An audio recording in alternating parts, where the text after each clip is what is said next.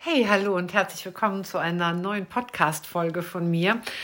Und diesmal geht es ja um das Thema, welchen Mann willst du denn überhaupt haben? Und dafür ist eins ganz besonders wichtig, gar nicht die Information, äh, dunkle Haare, helle Haare, groß, klein, erfolgreich, äh, sexy, smart oder was auch immer es da gibt, sondern auch da ist es wieder an der Zeit nach innen zu gucken und die eigenen Bedürfnisse zu kennen. Und meine Frage direkt zu Beginn ist, kennst du deine Bedürfnisse? Und vielleicht wirst du dir was einfallen und du wirst sagen, ja, ich wünsche mir das, vielleicht ein, ein, Haus und ein Kind oder noch ein Kind oder ähm, mehr Zeit mit ihm oder oder oder. Es wird dir vielleicht einiges einfallen und dann verwechseln wir das öfter mal mit Bedürfnissen. Das ist aber nicht das Gleiche weil Bedürfnisse sind meistens überhaupt nicht in irgendeiner Form materialistisch, haben also nichts mit äh, Haus und Kind und Auto und ähm, Hund oder Katze oder sowas zu tun, sondern Bedürfnisse gehen so ein bisschen tiefer und dann sind wir so in dem Bereich, ähm, ähm, brauchst du jemanden, bei dem du ankommen magst? Magst du dich geborgen fühlen? Äh, wie ist es? Magst du gerne Körperkontakt haben? Ist dir das wichtig, dass jemand wie so touchy ist, berührbar ist? Ähm, bist du ein Fühler, also bist du ein Blauauge? Das sind meistens die, die fühlend sind und ganz viel übers Gefühl gehen und so ein gefühltes Wissen haben. Äh, bist du ein Kinesthet, bist du ein Braunauge, der ganz viel körperlich ausagiert? Ähm, wie hoch ist dein Bedürfnis nach äh, Sex? Und wenn ja, wenn es da ist, egal ob stark ausgeprägt oder wenig ausgeprägt, nach was äh, steht dir der Sinn? All das, dann sind wir so im Bereich der Bedürfnisse angekommen und meiner Erfahrung nach, wenn ich mit Klientinnen arbeite oder auch Klienten arbeite, gibt es ähm, zweierlei Dinge. Das erste ist, du hast ein vorgeschaltetes Bedürfnis, das vorgelebt wurde von den Werten der Familie. Und tiefer darunter verborgen liegen deine eigenen Bedürfnisse, manchmal nicht direkt spürbar, aber natürlich auch nicht ganz weg, weil die gehen ja nicht weg, die werden nur in den Hintergrund gedrängt. Und ähm, das mit den Bedürfnissen wird uns irgendwann zum Verhängnis, weil ich hatte zuletzt eine Klientin da, äh, die ist jetzt nicht Single oder sowas, sondern die ist in einer Beziehung und sie dachte immer, ihr großes Bedürfnis ist Sicherheit. Gut, das haben wir Frauen sowieso, also das liegt uns in den Genen, äh, Sicherheit haben zu wollen und Sicherheit herzustellen. Und sie dachte, das wäre dann damit verkoppelt, ähm, eben den Ehemann zu haben und ein Haus zu haben und ein Kind zu haben und natürlich auch einen sicheren Job. Und wie du dir sicher jetzt schon denken kannst, final hat sie das gar nicht glücklich gemacht. Und ähm, das, was sie für ihr großes Bedürfnis gehalten hat, stellte sich raus, war das Bedürfnis der Mutter gewesen.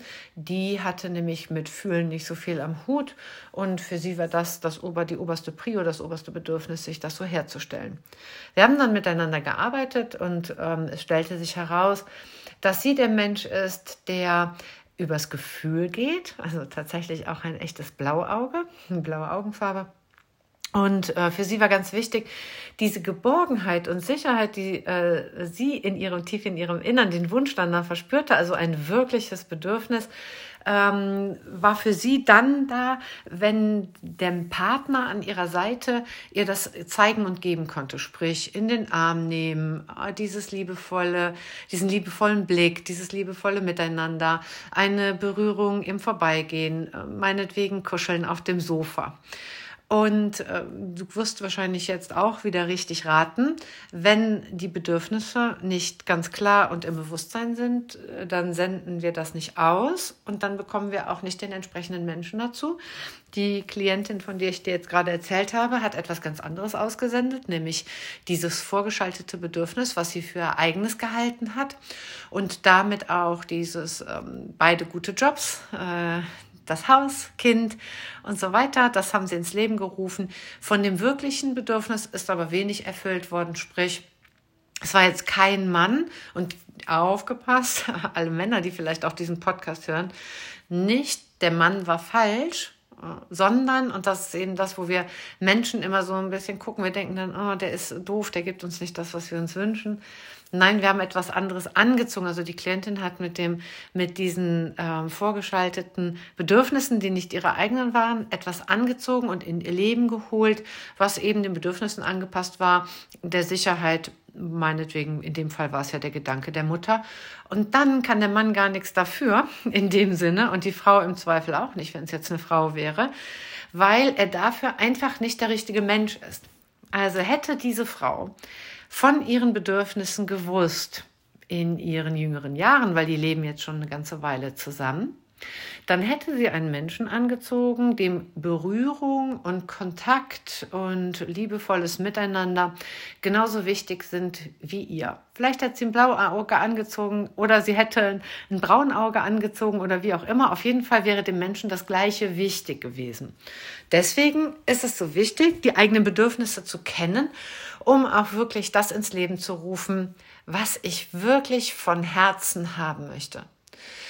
Wo entsteht sowas, solche Irrungen und Wirrungen mit den Bedürfnissen? Natürlich in der Ursprungsfamilie. Ursprungsfamilienbedeutung bedeutet deine eigenen Eltern, beziehungsweise die Personen, bei denen du groß geworden bist, die dich großgezogen haben und die dich geprägt haben. Und nehmen wir mal an, auf deine Bedürfnisse ist keine Rücksicht gelegt worden. Also niemand hat dich als Kind gefragt, ähm, was ist dir denn heute wichtig, was würdest du gerne machen, wonach steht dir der Sinn. Ähm, und dann natürlich auch danach zu handeln, denn es ist ja immer schön, wenn man jemanden fragt, wonach steht dir der Sinn, dass derjenige dann auch die Chance hat, dass das dann auch passiert, was er sich denn wirklich wünscht.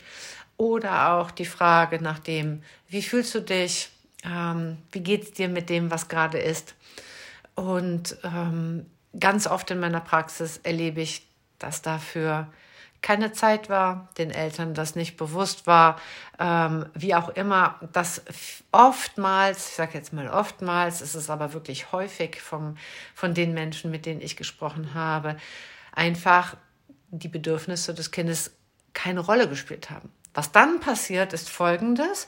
Das Kind hat natürlich diese Bedürfnisse, es merkt nur, meinetwegen Kinder äußern ja ihr Bedürfnis in der nonverbalen Zeit noch mit Schreien zum Beispiel und diese Bedürfnisse werden nicht erfüllt, dann lernt das Kind natürlich daraus irgendwann, meine Bedürfnisse sind nicht wichtig. Das macht ja erstmal so ouch, ne, wie so ein, wie so ein Stich. Jetzt kann man ja, als Kind sagt man ja selten irgendwie, äh, so ruft beim Jugendamt an mit acht Jahren und sagt, ich wünsche mir neue Eltern. Ja, die gefallen mir nicht mehr, sondern die Eltern sind für die Kinder bis zur Pubertät die Götter. Die machen alles richtig, die wissen es am besten. Und dann lernt das Kind, meine Bedürfnisse sind nicht wichtig und nimmt auch gar keine Rücksicht mehr selbst auf seine Bedürfnisse, ist dann wie zurückgestellt. Die sind nicht weg, aber es ist sowieso unterdrückt. Kinder sind meistens sehr, sehr gute Beobachter. Was dann passiert ist, worauf wird Rücksicht genommen, wo wird der Fokus drauf gelegt in der Familie. Und wenn da dann, bleiben wir einfach mal bei dem Beispiel, das ich hatte, wichtig war, das Haus und äh, die Jobs und das alles funktioniert, dann ist es so, dass lange Zeit äh, der Teenager, die junge Frau, der junge Mann genau das was die Eltern vorgelebt haben, was so in, dem, in, der, in der Familie wichtig war, für die eigenen Bedürfnisse hält und danach handelt. Hat zwei Komponenten. Einmal ist ja das, das, was vorgelebt wurde und der Mensch hält es für sein eigenes, weil es die eigenen Bedürfnisse ja auch nicht kennengelernt hat. Und der zweite Punkt, der dabei, dabei aber auch eine wichtige Rolle spielt, ist, das ist das, was das Kind dann kennt, was der Mensch kennt. Und wir Menschen sind ein bisschen so veranlagt oder ein bisschen viel. Wenn das nicht weh tut genug, dann wird sich nichts ändern. Also ne, ist ja nicht das Schlimmste, ein Haus zu haben und einen Ehemann und ein Kind und ein Auto oder zwei, tut erstmal nicht weh, bis dann irgendwann so eine große Not entsteht, das ist dann eben oftmals mehr bei der Frau der Fall, weil sie viel mehr der Fühler ist oft und sich irgendwann fragt so, und jetzt, ne, die achten mehr auf ihr Gefühl. Männer ist eher so dieses tatsächlich Greifbare. Naja, auf jeden Fall, der Mensch kennt das. Es ist das Sichere, es ist das Bekannte und das Bekannte wird getan. Und wenn in diesem Bekannten keine größeren Schwierigkeiten auftreten, dann wird es vermutlich viele, viele, viele, viele Jahre so gut gehen. Ja, also, wir haben zwei Facetten. Erstens Kind hat die eigenen Bedürfnisse nicht kennengelernt und lebt das, was es kennengelernt hat. Und zweitens auch noch für sicher befindet. Das ist so. Bekannte Situationen bringen Sicherheit. Und bei uns ist es halt so, ähm, alles ist aufgelegt, also immer noch ausgelegt aufs Überleben.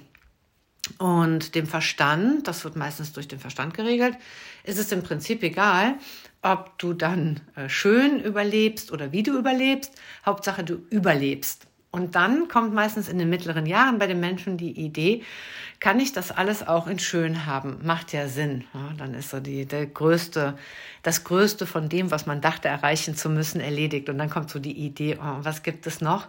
Wie bei meiner Klientin jetzt auch. Ich komme nochmal zurück auf mein Beispiel, die dann irgendwann feststellen durfte für sich, irgendwie ist sie in eine Richtung marschiert, die gar nicht den eigenen Bedürfnissen entspricht. Insofern merkst du wahrscheinlich gerade selber auch, je besser du deine wirklich eigenen innersten Bedürfnisse kennst, dann kommen die ja ins Bewusstsein. Fühlen kannst du die dann meistens ganz schnell, wenn die einmal im Bewusstsein sind.